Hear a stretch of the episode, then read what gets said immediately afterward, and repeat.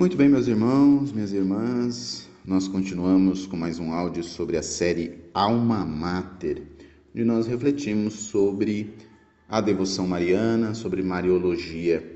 E nós estamos meditando sobre o tratado da verdadeira devoção à Santíssima Virgem e chegamos ao capítulo 1 hoje. Estamos no parágrafo 14, onde vamos tratar sobre a necessidade da verdadeira devoção a Maria.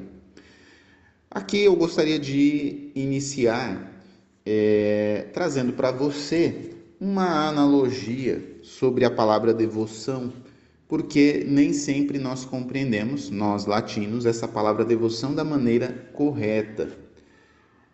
Porque normalmente atribuímos sempre devoção a algo exterior, alguma prática exterior. E também é uma prática exterior. Mas bebendo uma aguinha aqui, né, para dar uma, uma calma na garganta, mas a palavra devoção, ela tem um cunho de amor. Fazendo uma analogia, nós poderíamos traduzir por amor.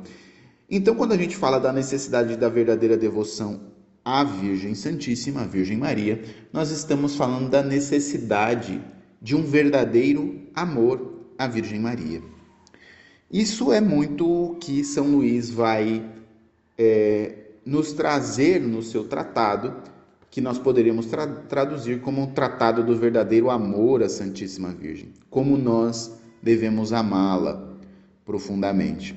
Então, esse é o convite que eu te faço neste áudio, que você perceba a necessidade deste verdadeiro amor, desta verdadeira devoção à Virgem Maria, que é algo interior, que se traduz também em práticas exteriores, mas que é algo que é interior. E para começar, São Luís começa já no parágrafo 14, trazendo aquilo que a igreja pensa sobre Nossa Senhora para que nós não caiamos em algum erro né, de idolatria, porque nós não adoramos a Virgem Santíssima, nós a amamos. E existe uma diferença nisso. São Luís começa assim: Com toda a igreja, confesso que Maria, não sendo mais que uma simples criatura saída das mãos do Altíssimo, é menor que um átomo, ou antes, não é nada em comparação com a sua majestade infinita, visto que só Deus é aquele que é. São Luís está afirmando isso com toda a igreja e é importante nós percebermos isso que a Virgem Maria é uma criatura. A Virgem Santíssima é uma criatura, como todos nós somos. E sendo uma criatura, ela é infinitamente menor do que Deus. Ela é um átomo diante de Deus. Né? Um átomo, a gente poderia para traduzir numa outra palavra que fique mais fácil, a Virgem Santíssima é um grãozinho de areia diante de Deus. É um grãozinho de areia. Porque Deus é infinito. A Virgem Santíssima é uma criatura finita. Então, isso quer dizer, nós vemos a Virgem Santíssima sendo essa criatura criada pelas mãos do Altíssimo, e falamos no áudio passado, uma obra-prima das mãos de Deus, mais uma criatura.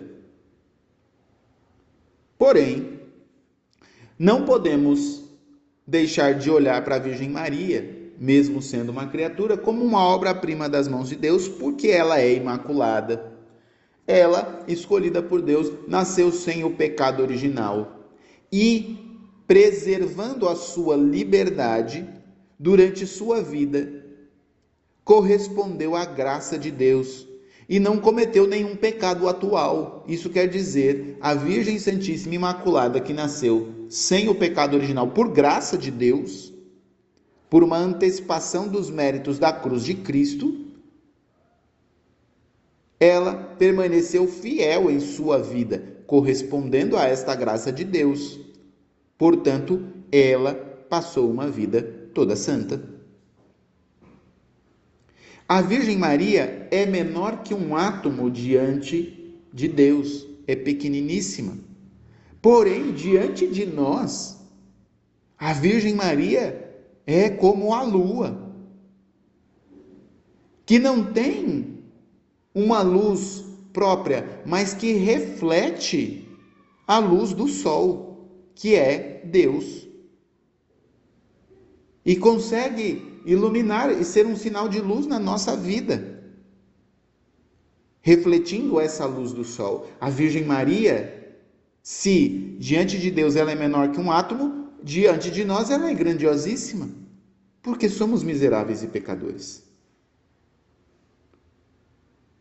E quando nós olhamos para esta realidade, é que nós percebemos que Deus não precisaria, porque afinal de contas Deus basta-se a si mesmo. Ele não teve e nem tem absoluta necessidade da Santíssima Virgem para cumprir os seus desígnios e para a manifestação da sua glória. Porque basta lhe querer para tudo produzir, para tudo fazer. É isso que São Luís fala no parágrafo 14. Mas, de novo, supostas coisas como são, parágrafo 15, tendo Deus querido começar e acabar as suas maiores obras pela Virgem Santíssima, depois de a formar, digo que é de crer que não mudará de procedimento em todos os séculos. Por que é que São Luís está dizendo isso, minha gente? Porque Deus quis contar com a Virgem Maria para a encarnação do Verbo. Veja, maior obra de Deus a encarnação do Verbo. Jesus vem ao mundo. Deus quis precisar da Virgem Santíssima. Ele não precisaria, mas ele quis precisar. Ele quis o consentimento da Virgem para a encarnação do Verbo.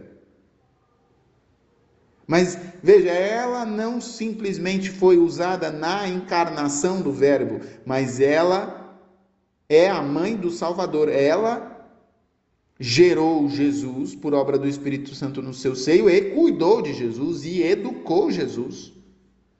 Acompanhou todo o seu crescimento. Cuidou como uma mãe cuida do seu filho e foi com o seu filho até aos pés da cruz obra da redenção, a Virgem Maria estava lá aos pés da cruz, na obra da redenção. As maiores obras foram acompanhadas pela Virgem Santíssima. A encarnação e a redenção na cruz. Mas também Nossa Senhora estava junto com os apóstolos na manifestação da ressurreição. Nossa Senhora estava junto com os apóstolos em Pentecostes, ali na manifestação da igreja. Se Deus quis que Nossa Senhora estivesse nas suas maiores obras, é de crer que não mudará de procedimento em todos os séculos. São Luís cita Romanos 11, 29. Deus não muda nem os seus sentimentos, nem a sua conduta. Isso quer dizer, Nossa Senhora, se participou das maiores obras de Deus, porque Deus assim o quis, mesmo ela sendo uma simples criatura e menor do que um átomo, é sinal de que ele não mudará de procedimento ao longo dos séculos. Isso quer dizer, assim Deus quererá que o seu nascimento como filho de Deus seja acompanhado também pela Virgem Santíssima. Isso significa que a sua salvação pela redenção em Jesus Cristo também seja acompanhado pela Virgem Santíssima. Isso significa que a sua santificação pela obra do Espírito Santo pela vinda do Espírito Santo, também seja acompanhado pela Virgem Santíssima.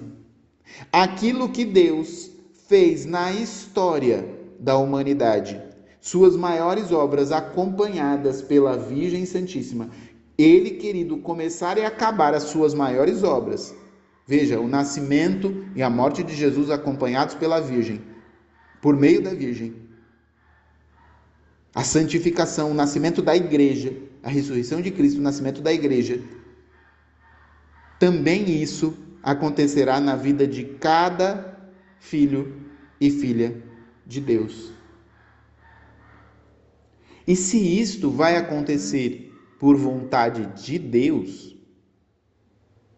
não é pela vontade de uma criatura, mas é pela vontade de Deus, como é que nós iremos dizer que não é necessário termos um verdadeiro amor à Virgem Santíssima? Esta criatura que é obra-prima nas mãos de Deus e que tem participação nas maiores obras do Criador. Como é que nós não teremos uma verdadeira devoção a ela? Se ela participa da obra do meu novo nascimento para me tornar filho de Deus, nós fazemos isso quando batizamos as crianças. Quando batizamos as crianças na Igreja Católica, nós consagramos elas a Nossa Senhora. Nossa Senhora está acompanhando o nosso novo nascimento. Ali também está acontecendo a manifestação da nossa obra de redenção, porque na pia batismal sepultamos o homem velho e nasce o homem novo. Nossa Senhora está acompanhando todo este processo. Nossa Senhora está ali, junto com o seu filho Jesus. Ali no nosso batismo, também recebemos o selo do Espírito, somos marcados com óleo na nossa fronte, no nosso peito. E ali também a Virgem Santíssima está acompanhando e intercedendo por cada um de nós. Veja, Nossa Senhora está no nosso novo nascimento, na nossa obra de redenção, na nossa santificação, ela está presente. E nós concluímos o batizado depois de acendermos a vela no Círio Pascal, rezamos. Mas concluímos o nosso batizado, depois que concluímos o nosso batizado, terminamos a cerimônia consagrando as crianças à Virgem Santíssima, pedindo que essas crianças possam, pela intercessão da Virgem Maria, serem fiéis. Serem fiéis à educação que seus pais lhe darão na fé, que receberão da igreja, e possam corresponder à graça de Deus, assim como a Virgem Maria sempre correspondeu. Por isso, nós temos necessidade da verdadeira devoção à Virgem Maria, de um verdadeiro amor. Nos nossos próximos áudios, nós iremos meditar nos princípios dessa necessária desse necessário verdadeiro amor à Virgem Maria e aprofundaremos mais ainda sobre este tema. Que você possa neste sábado, que é dia de Nossa Senhora, você possa meditar neste profundo amor, nesta Virgem Santíssima, que é uma simples criatura, mas obra-prima das mãos de Deus, que reflete essa luz, como a lua reflete a luz do sol, reflete essa luz de Deus sobre você e te ajuda e te ilumina no meio, muitas vezes, das trevas da sua vida, para que você possa se guiar e alcançar ao seu filho Jesus, que você possa se entregar nas mãos dela e por sua intercessão acolher a Jesus, o Cordeiro de Deus que tira o pecado do mundo.